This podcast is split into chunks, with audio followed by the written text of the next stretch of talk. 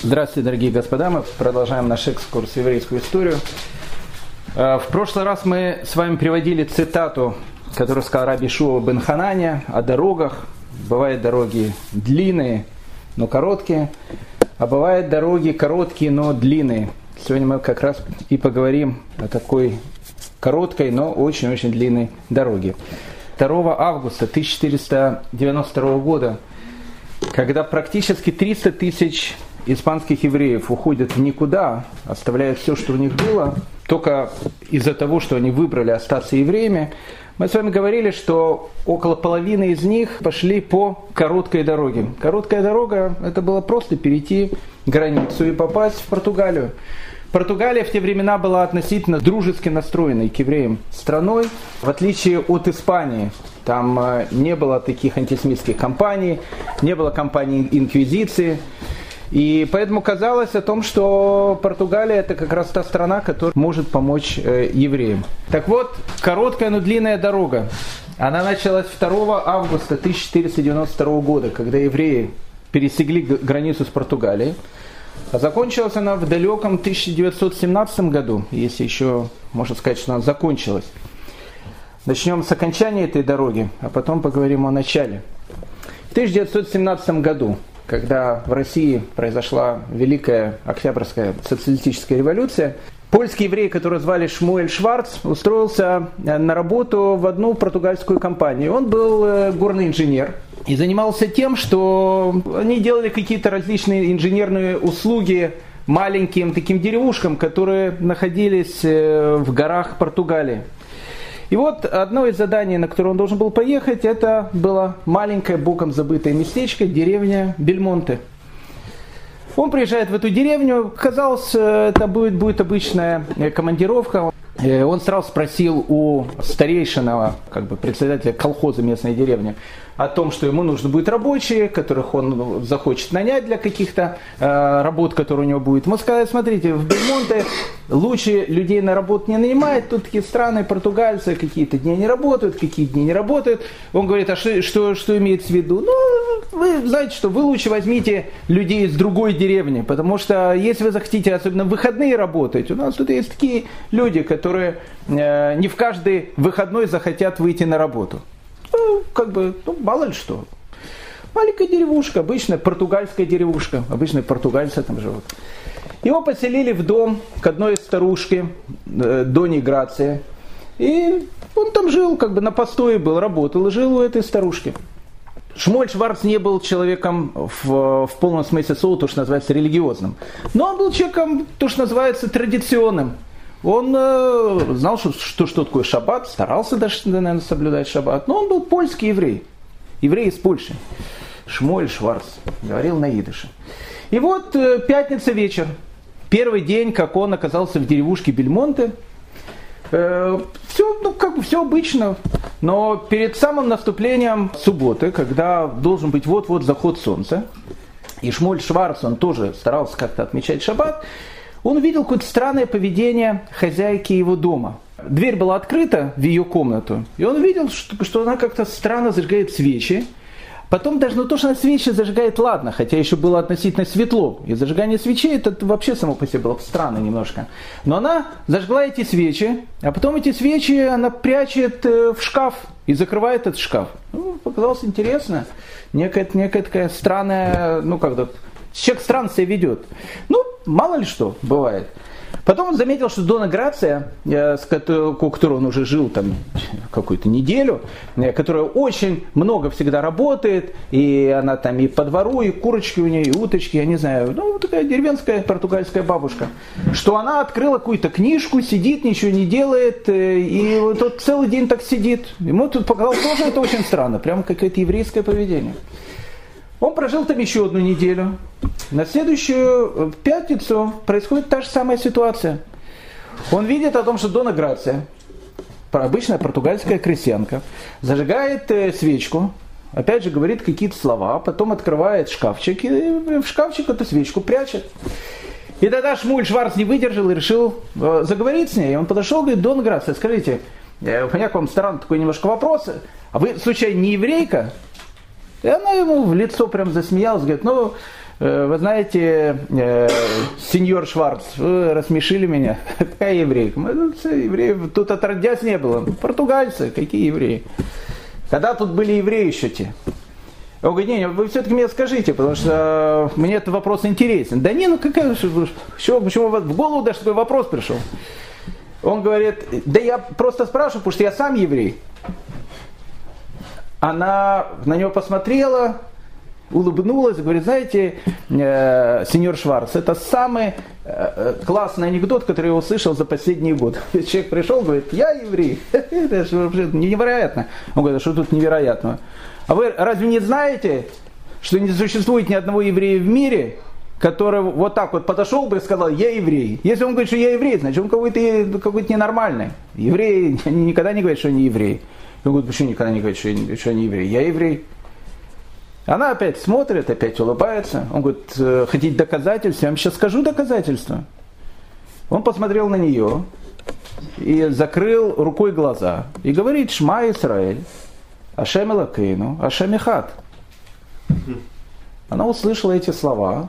Она говорит, «Э, сеньор Шварц, что вы сказали?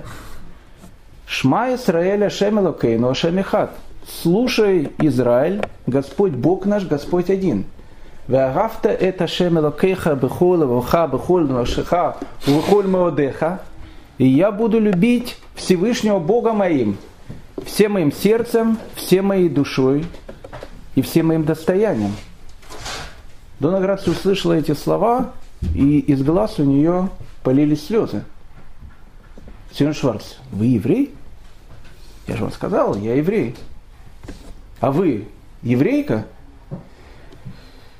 И тут Дона Грация расплакалась. Она открыла страшную тайну, которую в деревне Бельмонте хранили долгих 500 лет. Оказалось, что деревня Бельмонте, в которую попал Шмуэль Шварц в 1917 году, на протяжении 500 лет внешне вела себя как обычные португальцы, но когда никто не видел, они вели себя как ортодоксальные евреи – Оказалось, что каждый Песах они пекли мацу. Оказалось, что каждый э, шаббат они зажигали субботние свечи, не работали и читали Тору. Оказалось еще больше. При входе в дверь в каждый э, дом в Бельмонте была мезуза. Только это была странная мезуза. Это была мезуза, вмонтированная в стену и закрытая полностью камнем, так что никто это не мог увидеть. Деревня Бельмонта оказалась еврейской деревни. Они жили далеко в горах, в, в глуши, в португальской глуши. В Португалии евреев не было уже практически 500 лет. И люди, которые жили в этой деревне, они же никуда особенно не путешествовали, не ездили по Европам и так дальше. Они были уверены, что они последнее место, где остались жить, где остался жить народ Израиля. Шмуль Швар спросил у Дона Грация, но время сейчас изменилось. Вы должны открыться, вы должны соединиться со всем еврейским народом. Сеньор Шварц, вы ошибаетесь. Время не изменилось, она ему сказала. Время сейчас очень-очень опасное. Не время пришло еще открываться. Это начало конца дороги. У этого конца есть продолжение. Но мы сейчас возвращаемся к самому началу этой длинной, но короткой дороги. Итак, 3 августа 1492 года. Португальские, э, испанские евреи не переходят португальскую границу. Португалия к этому моменту была маленькой страной. И когда туда приходят от 100 до 150 тысяч человек, чтобы вы просто понимали, что страна, она, ну, она не, не увеличивается вдвое. Ученые спорят, сколько людей тогда вообще жило в Португалии. По самым смелым подсчетам в Португалии жило миллион человек из которых э, довольно большая часть была евреи. И тут еще 150 человек приходит. Это довольно сильная экономическая такая вот э, э, могла быть проблема для маленькой Португалии, которая, хотя в это самое время, как мы сказали, начинает э, подниматься к своему пику. И мы сейчас увидим этот пик. Итак, приходит около 150 тысяч испанских евреев. Это бывшая интеллигенция, ректора университетов, инженера, э, бизнесмены, э, ученые, э, раввины. Но это интеллигенция, это цвет нации. Но этот цвет нации приходит в Португалию голыми боссом, потому что из Испании они уходили, оставив абсолютно все. И тогда э, португальский король, который зовут Жуан, э, второй, надо, надо дать ему должен, он принял их, мог и не принять, он их принимает. Он говорит, смотрите, давайте, давайте мы сделаем такую вещь. Э, всех евреев, которые ко мне пришли, которые могут работать на каких-то серьезных должностях. Мы говорили про такого человека, которого звали Раф Авраам Закута. Он был известнейший картограф, математик и так дальше. Понятно, что такие люди, они нужны и э, среди испанских, португальских ученых. Люди, которые могут принести какой-то реальный результат португальской экономике, они могут продолжать жить в Португалии. То есть им дают какой-то э, какой документ о том, что они временные жители Португалии. Все остальные Люди, простые музыканты, скрипачи, там, э, э, там, не знаю, художники, мечтатели, э, раввины и так дальше, у которых тоже абсолютно ничего нету, Жоан II сказал о том, что он им дает право жить в Португалии 8 месяцев. Через 8 месяцев они должны Португалию покинуть. Вопрос, куда покинуть? Жоан II сказал, мне плевать. Куда хотите, туда и покидайте. Эту массу людей куда-то нужно было селить. Это то, о чем мы говорили, в принципе, позапрошлый урок. Их нужно было селить. И Жоан II делает такие лагеря для беженцев. Они сейчас тоже в Европе есть. В Турции есть, в других странах есть. Лагеря для беженцев. Он делает определенных несколько лагерей для беженцев, куда он селит огромное количество вот этих евреев, которые, э, которые ну, как бы не очень нужны для португальской экономики. Они жили в очень плохих условиях. Э, у них было очень мало еды, хотя, опять же, португальские евреи их старались как, как, как могли поддержать, кормить и, ну, в общем, как бы помочь им. Но когда большая скучность людей, когда они живут на маленькой территории, плюс это 15 век, начинается эпидемия. Когда начались эпидемии, мы говорили с вами о том, что Жуан II, увидев, что начались эпидемии в этих э, лагерях, он скажет евреям о том, что садитесь на корабли и вон из Португалии. Когда евреи спросили, куда вон из Португалии, он сказал, мне это не интересует. Они сели на корабли и начали уплывать из Португалии. И мы говорили, что с этого начинается португальская трагедия. Капитаны забирали у них все, что у них было. Они отдавали абсолютно все. Плыть им было некуда, потому что ни один из городов вообще их никто евреев не хотел принимать.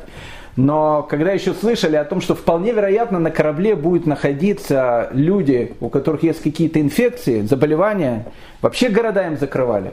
Единственное, куда можно было приплыть, это была Испания. Испании мы рассказывали эту историю, как испанцы не пускали эти корабли в порт. Они там умирали от голода. Испанцы предлагали, точно так же, как португальцы предлагали, принять христианство. Приезжайте, мы даже больных примем.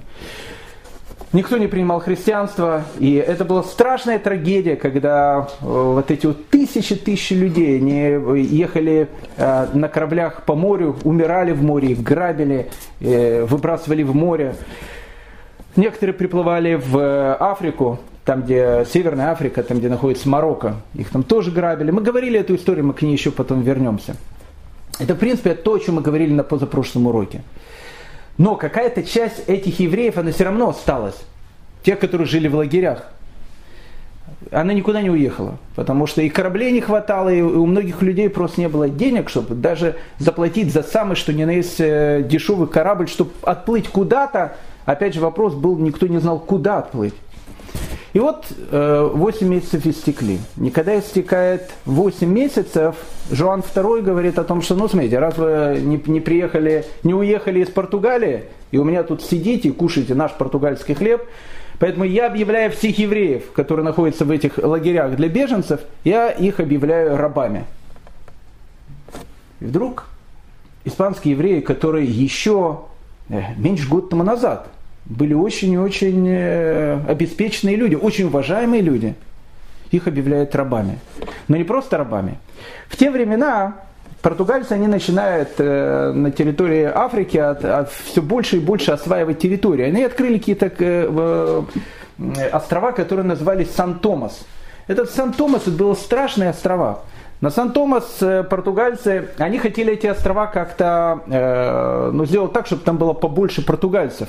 И что они начали делать? Они на Сан-Томас начали ссылать э, португальских бандитов, преступников. Но, чтобы вы понимали, что в 15 веке преступник это ну, такой человек, по отношению, по, по сравнению с которым Чикатило, серийный убийца, показался бы добрым гномиком таким. И вот таких вот преступников ссылали на острова Сан-Томас. На Сан-Томас жили преступники, на Сан-Томас жили ядовитые змеи, на Сан-Томас жили всякие гады, там, скорпионы и так дальше. Это, это было исчадие ада, а не острова. И тогда Жуан II э, приказывает, раз он всех евреев объявил рабами, он приказывает о том, что у евреев, которые живут в лагерях для перемещенных, надо забирать детей маленьких, садить их на корабли и отправлять туда. Зачем? Потому что там их воспитают в христианской религии, они вырастут христианами, а с другой стороны они рабы. На Сан-Томасе должны быть рабы. Там были африканские рабы, там будут еврейские рабы. Какая разница, какие рабы? Только этих еврейских рабов еще можно будет сделать из них э, настоящих добрых, добрых христиан. И тут начинается ужас. В, в эти несколько лагерей для перемещенных э, начинают заходить солдаты, причем они сейчас не имеют уже никаких прав. Их официально объявили рабами. Начинают заходить солдаты, начинают забирать у них детей. Тут говорит летописец о том, что вся Испания, она превратилась в один страшный женский вопль. Потому что матери и отцы, видя, как забирают их детей, которые еще совсем недавно ходили в чистеньких одеждах, посещали хорошие школы, их водители отвозили там а, на различные кружки и так дальше. Теперь они не имеют никаких прав, и теперь как какие-то совершенно полудикие солдафоны выхватывают их и собираются их отправить на острова, которые являются исчадием ада. Многие матери бросались вместе со своими детьми в море, чтобы только не забрали их детей, и тонули вместе с ними. Многие бросались с крыш домов, многие пытались спрятать детей, но этих детей все равно находили. Ситуация, которая была, она очень напоминала ту историю, которая была с убийством еврейских мальчиков в Египте, когда фараон их брал и бросал в море. Это были времена ужаса. Один из испанских летописцев рассказывает совершенно ужасную историю, потому что самих португальцев эта вещь она тоже поразила. Жуан II э, в Лиссабоне, он выходит э, э, из одной из центральных церквей после службы, выходит, и вдруг к нему в ноги бросается еврейская женщина. Она бросается в ноги, обхватывает его ноги и кричит, «Ваше Величество, я мать семерых детей. Семь детей – это все, что есть у меня. Их сейчас забрали. Я вас умоляю, если вы просто являетесь просто человеком, отдайте мне моих детей. Жан II посмотрел на нее и говорит, у тебя есть э, выход. Крестись ты, и пускай крестятся твои дети. Я их никуда не буду выселять. Ваше Величество, мы родились евреями, мы умрем евреями. Если ты хочешь умереть еврейкой, то умирай, сказал он и пнул ее ногой. И пишет испанский летописец, и она плакала, как собака, у которой отнимают детеныша. Этот ужас, который э, наступил на остров Сан-Томас, ну, понятна судьба этих детей. Половина поумирали в дороге, какая-то часть поумирали на этих островах, она, ну как маленькие дети, там, преступники еле выживали. Но какая часть, интересно, выжила. И один из э, путешественников, спустя какое-то время, побывав на островах Сан-Томас, он сказал потрясающую вещь. Он говорит, вот эти вот еврейские дети, которые были, их забирали маленькими детьми, они мало что о еврействе знали. Но они оставались, э, оставляли в себе в память о том, кто они такие. И они женились исключительно друг на друге. И он говорит, это была страшная вещь. Иногда выходило так, что брат женился на сестре, и сестра выходила замуж за брата, потому что они уже даже не помнили о том, что они являются родными братьями и сестрами. Этот ужас, который, который царил, он закончился в октябре 1494 года, потому что в 1494 году Жуан II умирает. Когда умирает Жуан II, на португальский престол приходит человек, которого зовут Мануэль. Мануэль, когда пришел, евреи восприняли его приход, ну, не знаю, практически как приход Машеха. Мануэль был, он был дядей Жуана II. У Жуана II не было детей, у него был единственный сын, он погиб. Мы поговорим потом про его сына, это интересная будет история. Мануэль был э, либо дядей, либо племянником Жуана II. Он был э, молодым человеком, ему было, было 26 лет на тот момент. Но в Португалии он считался таким либералом. Это был очень грамотный человек, э, человек, который очень любил науку, искусство, поэзию. Он, в принципе, всегда очень хорошо относился к евреям. И, его все, и в Португалии Мануэля считали таким либералом. И поэтому, когда Мануэль становится королем Португалии, евреи Португалии восприняли это как символ спасения. И действительно, одна из первых вещей, которые, которые делает э, Мануэль, он э, отменяет закон о том, что все евреи, которые находятся в лагерях для перемещенных лиц, рабами, он их отпускает на свободу. Он говорит, в моем государстве рабов, евреев не будет. И они, и они становятся свободными. И евреи, понятно, это воспринимают как некий знак чуда. Потом он объявляет некий такой закон, в котором говорится о том, что любой навет на евреев, а эти наветы, они начинают идти из Испании, о том, что евреи там пьют чью-то кровь, делают какие-то там ритуальные убийства и так дальше, даже не будет рассматриваться в суде. И евреи видят в этом как еще один прекрасный знак. Евреи вздохнули свободно. Спустя два года после того, как они вышли из Испании, Казалось бы, в Португалии возник маленький свет спасения. Но, как говорится в анекдоте, свет в конце туннеля э, очень часто бывает э, фонарем мчащегося навстречу тебя поезда. И поэтому эта история, которая так красиво начиналась, она закончилась очень-очень трагично. Все, что мы сейчас говорили, это все была присказка. А вот сказка начинается сейчас. Мануэль II, будучи молодым человеком, ему было, опять же, 26 лет, ну что делает 26-летний молодой человек? Он хочет жениться. Но короли, они не женятся просто так. Короли, у королей и у королев обычно все браки, они политические, а особенно в те времена. Поэтому Мануэль II хочет совершить политический брак. Он хочет объединить свои, свою страну с Испанией. Не в смысле физически, государственно объединить, а сделать, э, подписать некий договор о дружбе, потому что Португалия и Испания, они э, очень э, долгое время до этого, в принципе, враждовали друг с другом. И для этого он хочет жениться на дочери королей Изабеллы и Фердинанда, с которых мы знакомились, католические короли, которые были очень такие гуманные люди, и они выслали всех евреев из Испании. У Фердинанда и Изабеллы были, была дочка, маленькая дочка, которую они сразу предложили. Ее звали Жуана. И когда Мануэль послал своих гонцов в Испанию о том, что он просит у короля и королевы, чтобы они отдали за него его дочку, он прям как в Золушке такая вот принц, принцесса, э, они сказали, что да, мы в принципе не против, у нас есть дочка Жуана, э, можешь на ней э, жениться. Но он не хотел жениться на Жуане. Он говорит, у вас есть другая дочка, я бы хотел бы жениться на ней. Эту дочку зовут Изабелла. Точно так же, как и, как и маму. Она говорит, смотри, Изабелла, ты же знаешь, она, она не хочет э, выходить замуж. И зачем она тебе нужна? Она вдова, она очень такая... Э, ты же знаешь, как на нее, какое, какое на нее впечатление произвело горе, которое было. Нет, я хочу жениться только на Изабелле. Кто такая Изабелла? С этого, кстати, вся эта история начинается. У Фердинанда и Изабеллы были дети, понятно. Э, дочка Жуана и вот принцесса э, Изабелла. Когда принцесса Изабелла была маленькой девочкой, Жуан II, вот этот сам португальский король, который сейчас умер, у него был сын, которого звали Альфонс. Он был единственным его сыном. И они тогда решили, они решили тоже объединиться, объединить Испанию и Португалию, сделать некий такой политический союз.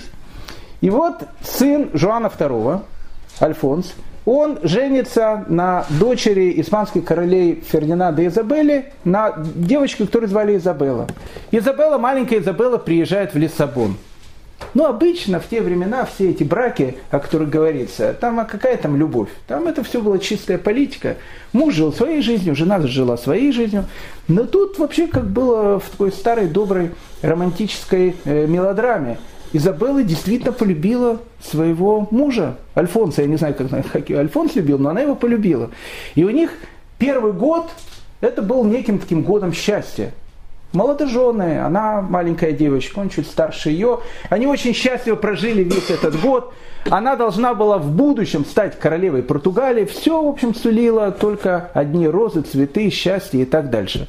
Но произошла трагедия. В один из э, не очень хороших дней Альфонс, который, э, как любой принц, очень любил заниматься охотой, он э, ехал на лошади, не знаю, на кого они охотились, лошадь понесла, он упал с лошади, лошадь ударила его копытом, и он погибает. И когда об этом э, сообщили Изабелле, спустя год после того, как они прожили вместе, она это восприняла как самую страшную трагедию в своей жизни – она была совершенно безутешна. Она сказала, что она уедет обратно в Испанию. Она уехала в Испанию, и когда она встретила своих папу и маму, она сказала, папа и мама, я ухожу в монастырь. Они ее уговорили не уходить в монастырь. Но она на себя взяла на всю жизнь о том, что она всю жизнь будет в строгом посте и будет заниматься самобичеванием. Это, то есть э, она практически ничего не будет есть, и с утра, э, после того, как сделает утреннюю зарядку, начнет себя бить э, всякими этими плетками. Это вещь, которая называется самобичевание. И, и она, э, но не поклялась, но сказала, что она больше никогда в жизни не выйдет замуж. И вот Мануэль, он просит у Изабеллы и Фердинанда жениться именно на этой Изабелле. Почему? Никто не знает почему. Тут начинаются различные историки говорят различные вещи. Начинает романтичной, о том, что Мануэль видел ее, когда она еще была принцессой Португалии, она ему очень понравилась. Для каких-то политических вещей это не суть нашего разговора. Он сказал, что он хочет на ней жениться. Но Изабелла и Фердинанд сказали, хорошо, мы готовы поговорить с нашей дочерью, и э, мы тебе дадим ответ. Дочка Изабелла ни, ни, ни за кого, как мы сказали, не, не хотела выходить замуж. Плюс еще, находясь в этом страшном горе, в котором она была, она была очень такая набожная, очень религиозная э, девочка. Э, ее таким фаворитом э, становится духовник ее мамы, Тарквлемада, мы с ним знакомились, это добрый такой эм, э, дедушка был. И вот Тарквлемада это становится человек, с которым она постоянно советуется, она плакала, она спрашивала, из- из-за чего мне постигло это горе, падре, Падре, из-за чего меня постигло это горе? Он говорил, ну, понятно, из-за чего постигло это горе. Ты приехала в землю, где продолжает жить народ, который убил Всевышнего. Ты жила в этой земле год. Ты находилась в этой земле год, и ты ни одного раза не сказал своему мужу, изгони этих потомков сатаны, изгони их из, из нашей страны. Говорила ты эти вещи? Не говорила. Из-за этого у тебя было вот такое вот наказание Божие. Твои родители, они сделали огромную заповедь, они изгнали этих проклятых евреев из Испании, ты находилась год в Португалии и даже ни разу об этом не подумала. Наслаждалась браком со своим мужем. Нужно было думать о том, что в первую очередь изгнать евреев из этой страны. И у этой Изабеллы, у которой так уже мозги поехали, она как бы внушила в себе, вот тем самым внушением, не знаю, чем угодно, о том, что действительно Наказание ее постигло именно за это. За то, что она год прожила в стране, где евреи спокойно там ходили по улице, э, на площади Лиссабонской революции зажигали Ханукию и так дальше. В, Лиссабонском дворце там Хануку отмечали и так дальше. Она ничего не говорила. И вот как бы Изабелла находилась в таком состоянии. К ней подходят папа и мама. Говорят, не хочешь ли ты, Изабелла, опять стать королевой Португалии. Она говорит, нет, все, я другому отдана и буду век ему верна. Ну, так сказала. А, они говорят, ну, э, не можешь такой брак, э, такой прекрасный брак, э, Мануэль очень-очень умный, интеллигентный молодой человек. Она его знала по Португалии. В общем, уломали ее. Она говорит, я готова поехать в Португалию, но только с одним условием. С каким условием? Я пересегу португальскую территорию только тогда, когда Мануэль выгонит всех евреев, которые находятся в его стране. Иначе я в Португалию не поеду. Ну и Мануэлю, такому демократу, либералу, э, приходит письмо о том, что, в принципе, если вы хотите Изабеллу, она, в принципе, не против э, выйти за тебя замуж, но только с одним условием. В тот момент, когда она станет твоей женой, на испанской территории не должно быть ни одного еврея. Ну, это серьезная вещь. Мануэль, опять же, он не, э, ну, я не, не говорю антисемит, не антисемит, но он, он человек был умный и относительно либерально настроенный. Он собирает королевский совет. Он собирает королевский совет э, и выдвигает вопрос. Мы хотим совершить очень важный политический такой шаг. Брак с э, принцессой Испании. Все хлопают. Это очень хороший шаг. Но единственное, что она выдвигает такое требование и читает это письмо. Я хочу спросить у моего, сове, у моего совета, совета короля, о том, как вы считаете, принимать это условие или не принимать условие. И тут вот эта вот часть людей, которые, которые была в этом совете, они раскололись надвое. Одни, которые кричали «мы за», другие, которые мы кричали «мы против». Те, которые кричали против, у них было несколько обоснований. Первое, они говорят, э, э, подошли к этому вопросу то, что у нас называется аллахически. Они говорят, Ваше Величество, послушайте, э, ну, мы понимаем, там э, в Испании, там Таркулимада, ну, фанатик, там все, мы, мы, мы знаем, мы знаем все эти вещи. Вопрос у нас чисто аллахический. Почему евреев надо выгонять? Ведь мы прекрасно знаем, евреи живут в Германии, евреи живут в Италии, евреи живут в Венгрии, еще больше, евреи живут в Риме, рядом с Папой Римским – Потому что хотим быть святее, святее Папы Римского. То есть Папа Римского у себя в Риме евреев принимает, не выгоняет. А мы как бы должны выгнать. Это как бы странная вещь. То есть как бы идея Тарквлимада, Изабелла и Фердинанда, это такое ноу-хау, это их право. Но зачем мы должны идти по этому пути? Это первая вещь. Вторая вещь. Вторая вещь уже была чисто для красного словца. Некоторые встали и сказали, если даже считать евреев э, таким проклятием человечества, значит, это наш крест, который несет Португалия, вот мы его эту заразу несем у себя, вы хотите эту заразу взять и подбросить кому-то другому? Зачем нам их отдавать? Она говорит, и так уже у нас, мы с этим страдаем, готовы продолжать страдать, зачем отдавать эту э, заразу кому-то другому? Другие сказали о том, что э, на самом деле, пока евреи находятся тут, у нас есть шанс взять их всех потом добрым словом, э, делом и так дальше, обратить в христианство. Но все это были разговоры. Те, которые сказали в конце, они сказали то, что думали все. Ваше Величество. Посмотрите, вот, э, ну, вот Португалия, да? А Португалия недавно, совсем недавно открыла Бразилию. Бразилию. В Бразилии, как вы знаете, говорят, э, как это страшно звучит, не на украинском, а на португальском языке. Потому что хотя некоторые говорят, что там укры открыли Бразилию, на самом деле португальцы. Португальцы открыли Бразилию в этот момент в Южной Америке. Бразилию открыли. Благодаря чему открыли? Кто спонсировал эту экспедицию, которая плыла в Бразилию? Евреи. Кто делал карты, по которой плыли в Бразилию? Евреи. Они говорят, послушайте, Ваше Величество, ну, ну это же бред какой-то. Посмотрите, у нас все лауреаты Нобелевской премии, э, основной бизнес, основная интеллигенция, основные вот, все ученые, которые есть у нас, это евреи. Так что, что, что вы возьмете? Вот это, эти в, в Испании, ладно. Плюс еще к вам сейчас пришел, пришел свет, свет у, человеческих умов, эпоха Возрождения тогда идет гениальные люди, которых эти идиоты испанцы выгнали к нам, они теперь при нашей короне. И ты, вы хотите все вот это, все это богатство взять куда-то выбросить. Его примут, примут. Но может принять наш враг. И тогда что вы сделаете? Вы сделаете то, что наш враг примет такой потрясающий подарок. Мануэль услышал эту фразу. Но тут выходит вторая часть. Вторая часть говорит о том, что на самом деле евреев изгонять надо – надо.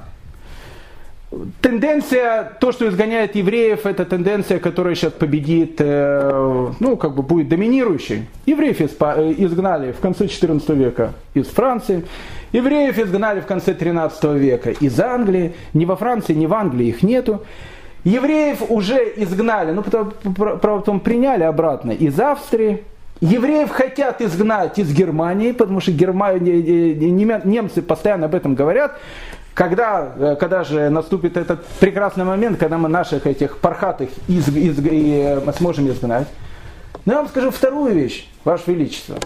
То, что говорят те, которые поддерживают этот план. Евреи это пятая колонна. Неужели вы не понимаете?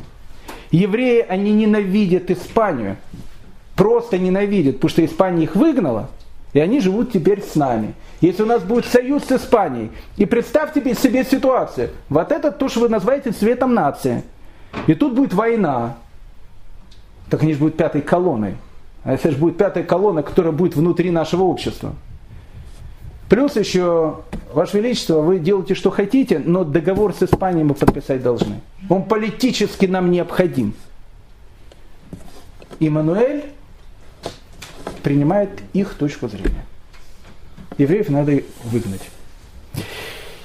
Для Мануэля вещь выгнать евреев, опять же, теперь евреев надо выгонять не просто тех, которые в лагерях для перемещенных лиц, а речь идет о португальских евреях, которые очень состоятельные, богатые, это вся интеллигенция порту, португальская, изгнать. Ну, Мануэль, он же демократ, и он э, такой либерал, и он э, подходит к этому вопросу либерально. 25 декабря 1496 года он подписывает указ.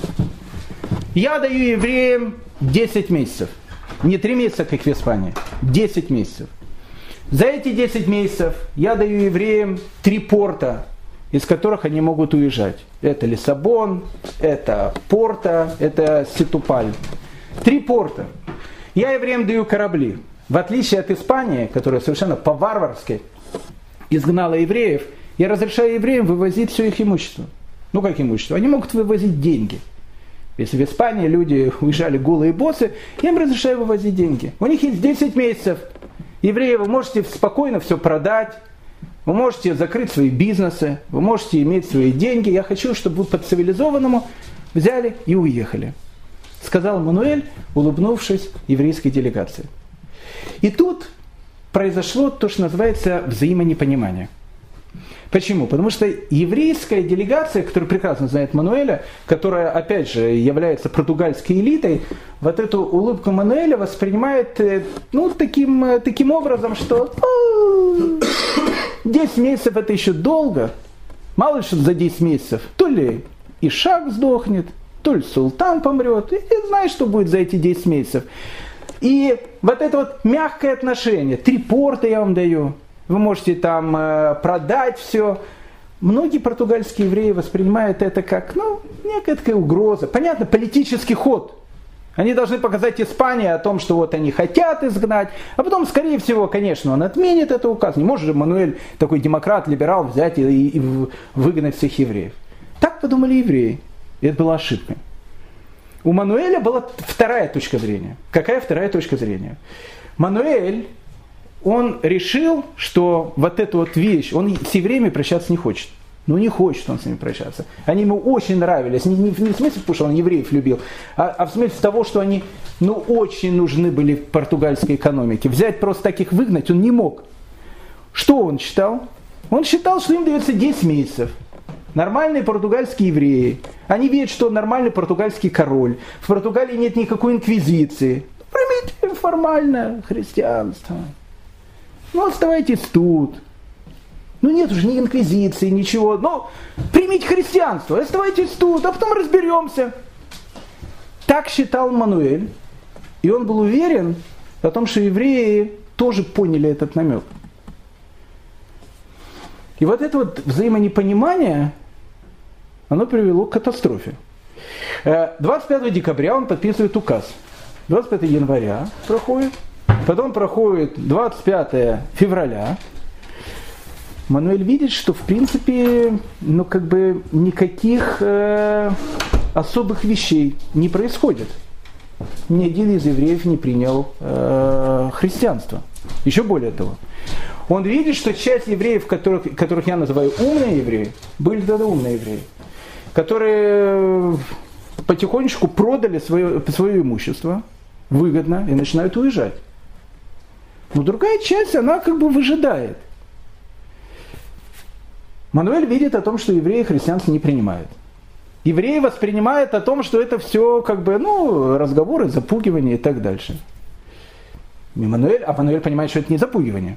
Потому что он уже практически подписал, не практически, он уже подписал брачный договор с Изабеллой. И Изабелла еще больше, она въехала уже в Португалию, она уже живет в Лиссабоне. Но опять же с тем условием, что она там живет в Лиссабоне, с тем, что э, евреи они в октябре месяце они уезжают. То есть только с этим она туда приехала. И вот в конце февраля Мануэль видит о том, что евреи, они, в общем, как бы христианство не принимают. И тогда он созывает э, Королевский совет. И на Королевском совете он уже говорит не как демократ. Он же говорит как человеку, который сейчас, который сейчас может лишиться довольно существенной части своего общества. И он говорит, сеньоры, смотрите, это все не шутки. они уедут. Уже февраль. Ни один человек еще не принял христианство. Они не собираются его принимать. Они все уедут. Еще не просто они уедут. Я отдал указ. Они продают свои дома, они продают свои бизнесы, они уедут богатыми людьми. И чем мы останемся? Я, я, конечно, останусь со своей любимой женой, фанатичкой. Но Португалия, она, по ней будет нанесен страшный экономический удар. Ваше Величество, что вы предлагаете? Нужно сделать шаг. Этот шаг, говорит Мануэль, он, конечно, может быть некрасивый. Он, конечно, может не, не, не демократический. Но это единственный верный шаг, который я вижу. Что у евреев является самым главным? Вот у них. Самое главное у евреев это их семья. У них там есть Аидыша мама, но может там не Аидыша, там Сефардыша мама, какая-то там есть мама, папа. Они очень любят своих детей, дети очень любят своих родителей, у них очень такие крепкие семьи и так дальше. Давайте мы сделаем такую вещь. Я понимаю, что, я понимаю, как это будет воспринято, но я вижу это единственным правильным шагом. На Пасху мы должны издать тайный указ. В ночь перед Пасхой. Во всех еврейских домах. Мы всех перепишем. Уже есть дворники там и так дальше, у всех идет перепись населения, кто какая еврейская семья живет в каком доме. Врывается туда наша королевская полиция, берет детей от 4 лет до 20 лет, ну, в общем, всех просто детей, тащит в, креп, э, тащит э, в, э, в церковь, евреи ничего не успеют даже понять. Это все нужно сделать очень быстро. И крестит их.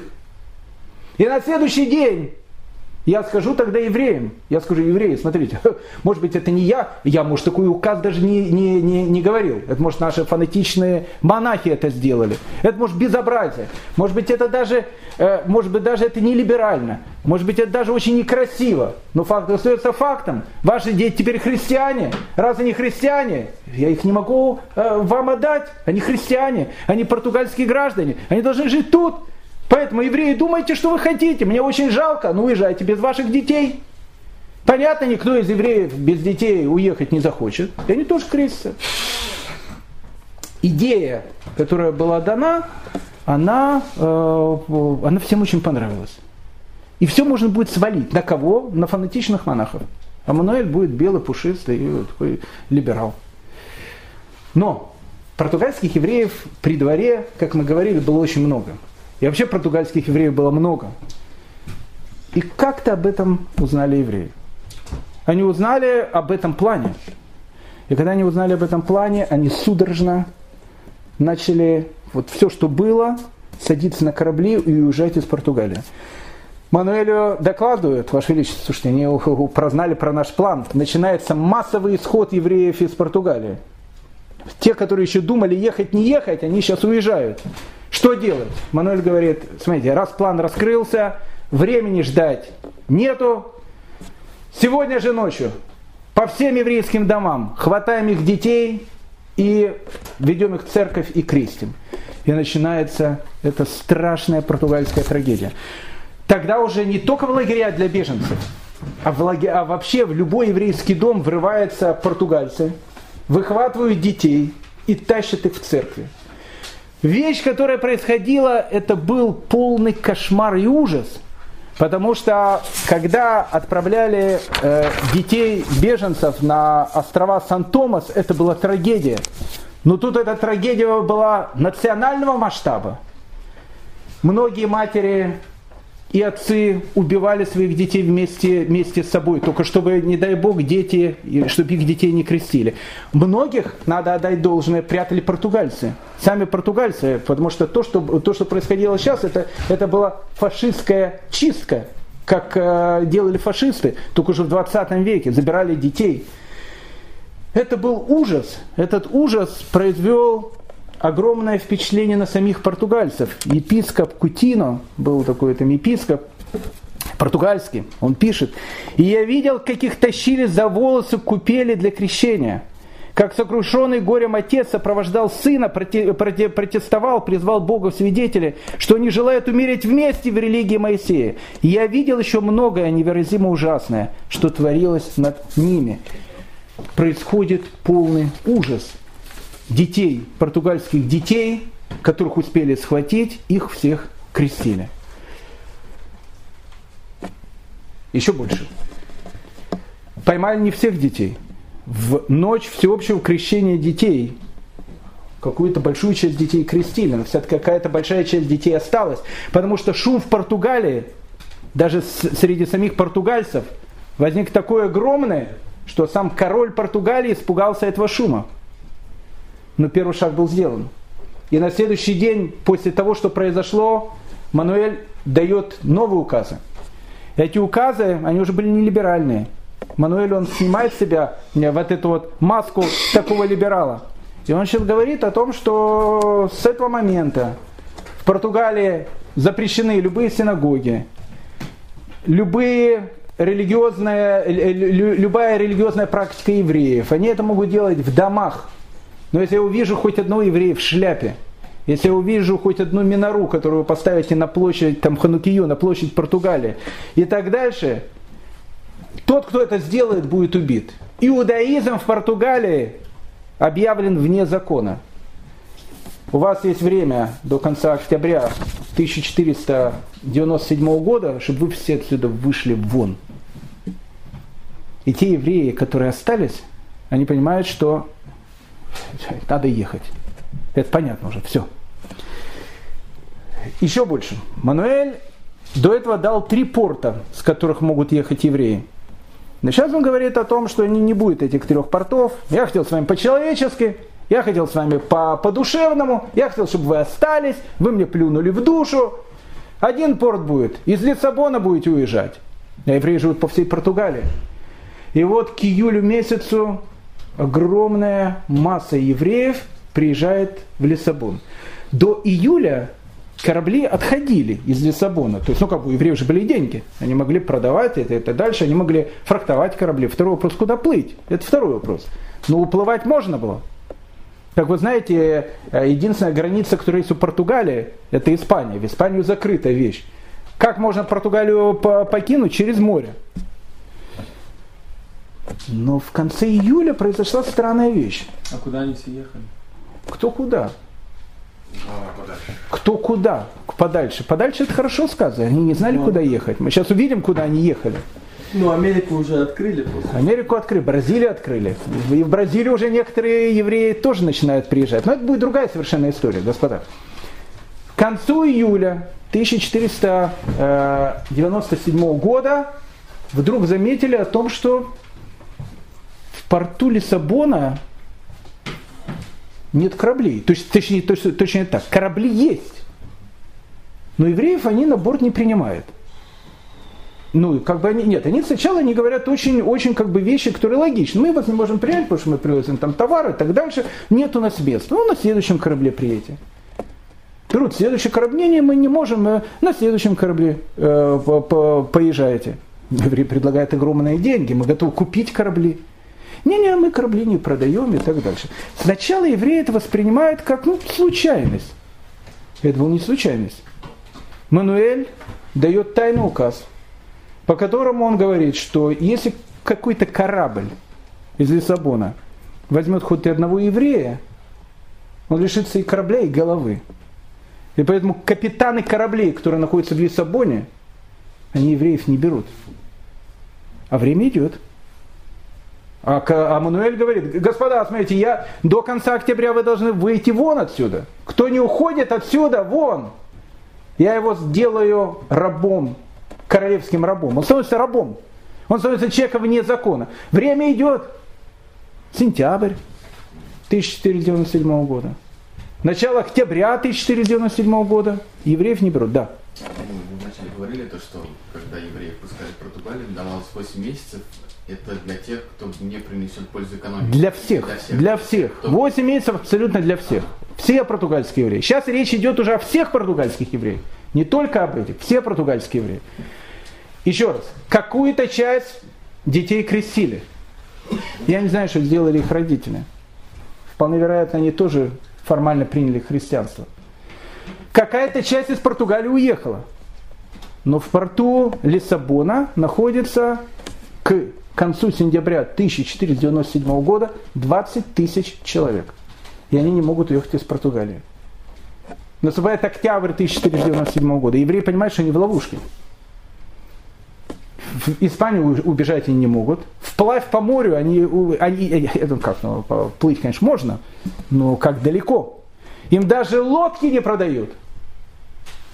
И вот они находятся в порту, и истекает день X. День, когда евреи должны были покинуть Португалию. И 20 тысяч человек, они остаются в порту Лиссабона. Ну, тут уже король Мануэль приходит к ним в этот Лиссабонский порт, говорит, господа, мы играли с вами по-честному. Тут находится вся испанская интеллигенция. А, кстати, 20 тысяч человек, которые осталось, это те, которые до последнего тянули. Там было много великих людей. Там, кстати, был и Раф Авраам Закута. Он тоже там был. Этот э, великий э, картограф, математик, благодаря которому и Колумб э, в Америку поплыл, и Бразилию открыли и так дальше. Они все там сейчас находятся в Лиссабонском порту. Господа, я с вами играл по-честному. Вы могли все продать, все, что у вас было, оно было, вы не уехали. Так не было кораблей. Каких кораблей не было, слушайте? Все было, вы не уехали. Поэтому я вам предлагаю решение. Очень хорошее решение. У вас у всех много денег сейчас. Креститесь. Ну, креститесь, давайте так. Креститесь по, по-нашенски, по-португальски. Что это значит? Это значит, что после крещения 20 лет для вас не будет никакой инквизиции. Никакой инквизиции для вас не будет. То есть, что он говорит? Вот он говорит, примите, ну, как бы для вида христианство. Ну, дома живите, как, как, как живете. Я на это смотреть не буду. Но формально примите христианство и оставайтесь здесь. Иначе вы все объявлены рабами. И я с вами буду делать все, что я хочу. Кто готов принять христианство? Шаг вперед. Никто не сделал шагу. Мануэль возвращается во дворец, говорит, ну, я, я их заставлю сделать этот шаг. Всех собрать э, в, в, в один большой такой двор, там несколько дворов было, некий концлагерь такой. Всех собрать туда, забрать все имущество, которое есть у них, потому что это имущество уже не их, это мое имущество, они мои рабы, и не кормить их. Ну, посмотрим, поговорим с ними через три дня. И евреи начинают голодать. Все-таки это Португалия осень, конечно, это не осень, э, там, я не знаю, экватора. Но все-таки в Португалии осень это жаркое время года. Маленькие дети, крики не кормят. Была такая вещь, была. Она была в Дарницком концлагере. Через Дарницкий концлагерь спасся мой дедушка. Их там несколько было. Кстати, Печерский, который в Собибор попал, он тоже был в Дарницком концлагере. Когда их всех окружили под Киевом, комиссаров там убили сразу, а евреев их поселили в Дарницкий концлагерь. Там была часть этого концлагеря, Дарница, это район в Киеве. И фашисты сказали, не будем на жидов э, пули тратить, пускай с голоду сдохнут. И они умирали с голода. Их не кормили. Фашисты ходили рядом с ними, кушали бутерброды, а евреи умирали с голоду.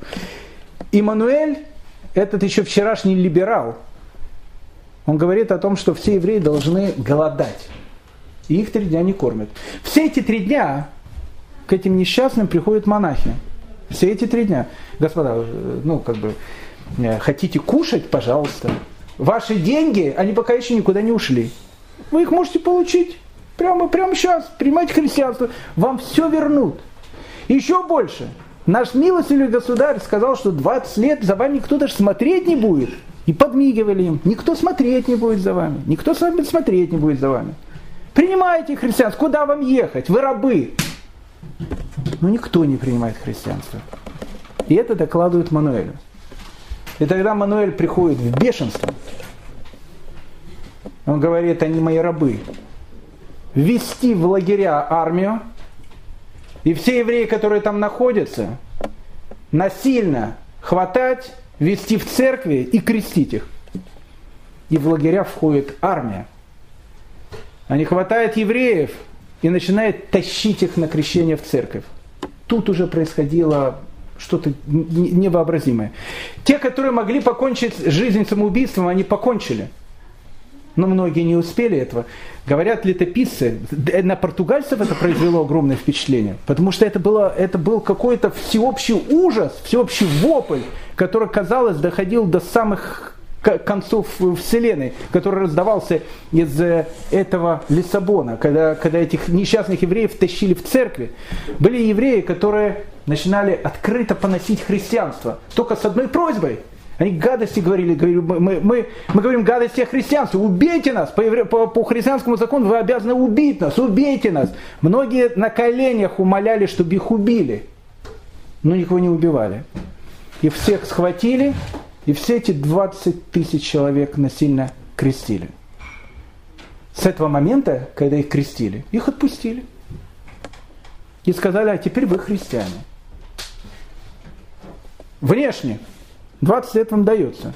Но если вы будете публично вести себя как евреи, ну тогда смотрите. Евреев в Португалии уже нету. Всех евреев мы отсюда выгнали.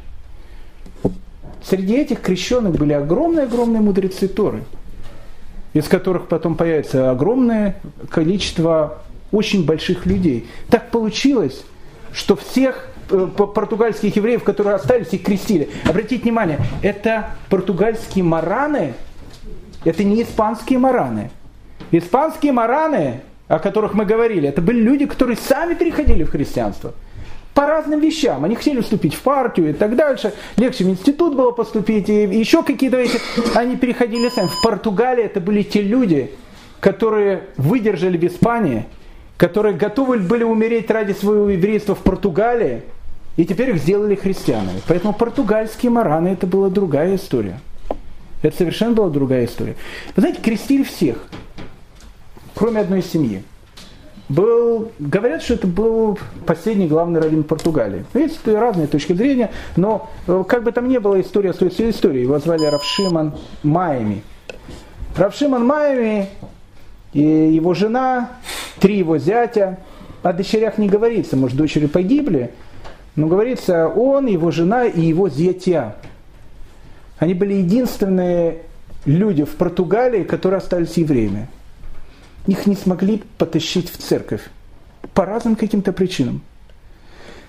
И он остался последним евреями Португалии. Когда об этом донесли Мануэлю, и он узнал о том, что на португальской земле остался еще кто-то, кто не был обращен в христианство, он сказал о том, что это обращение в христианство этих людей должно быть настолько эффектным и настолько публичным, чтобы все те евреи, которых сейчас насильно крестили, они увидели, что даже их святые, даже их герои, они тоже принимают христианство. Равшиману Маими и всей его семье предложили принять христианство или сказали, что их смерть будет страшная. Понятно, что Равшиман и его семья, они сказали, что они родились евреями и умрут евреями. Тогда Мануэль приказал всю его семью живьем замуровать стены по шею, и чтобы так замурованные по шею в стены, они находились в центре города. И все, проходя мимо них, видели, что будет с теми евреями, которые останутся евреями на португальской земле.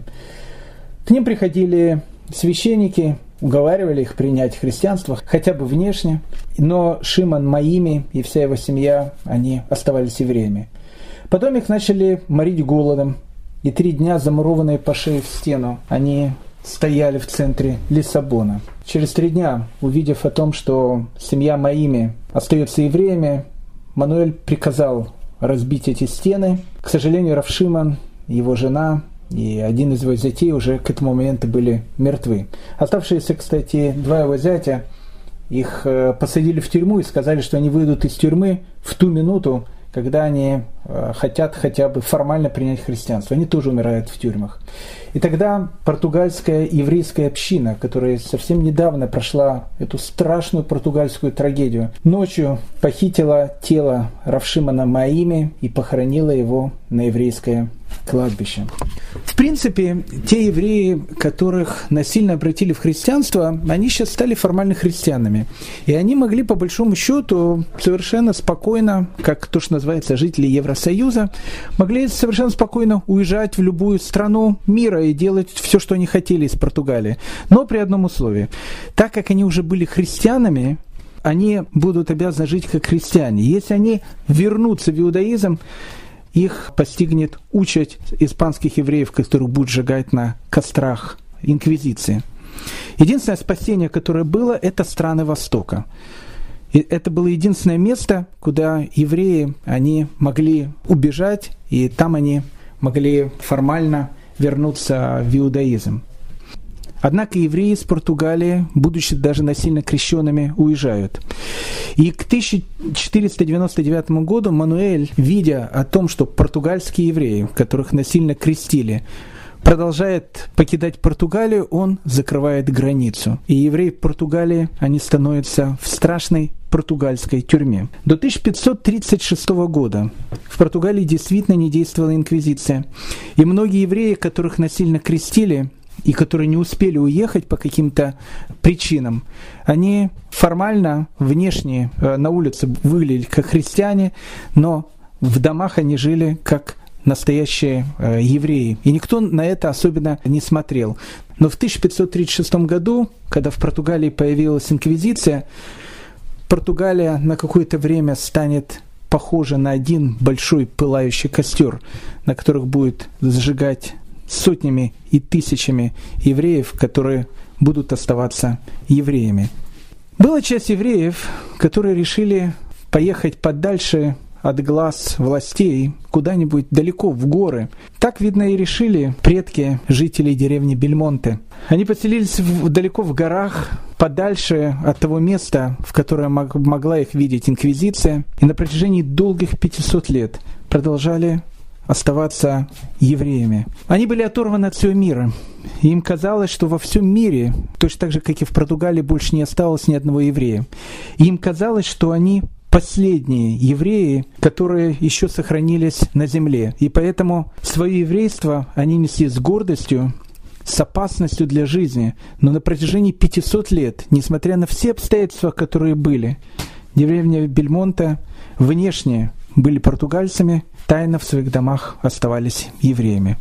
В 1975 году 35 жителей деревни Бельмонте официально объявляет о том, что все эти 500 лет они не были католиками, они всю жизнь были евреями. Это известие, оно стало одной из самых главных мировых сенсаций – в Бельмонте приехало огромное количество журналистов, об этой деревне писали, об этой деревне даже сняли фильм. Этот фильм, кстати, есть на Ютубе. Называется он «Последние мараны». Он в не очень хорошем качестве, но его вот сняли именно в это время, в 70-е годы. Когда официально жители деревни Бельмонте объявляют о том, что они являются евреями, у них происходят э, тесные связи с Израилем и с э, израильским э, равенатом. И в начале 80-х годов представители израильского равината официально делают гиюр всем жителям деревни Бельмонте для того, чтобы они евреями стали уже то, что называется официально. В 2003 году в деревне Бельмонте впервые за всю историю этой деревни официально открыли синагогу.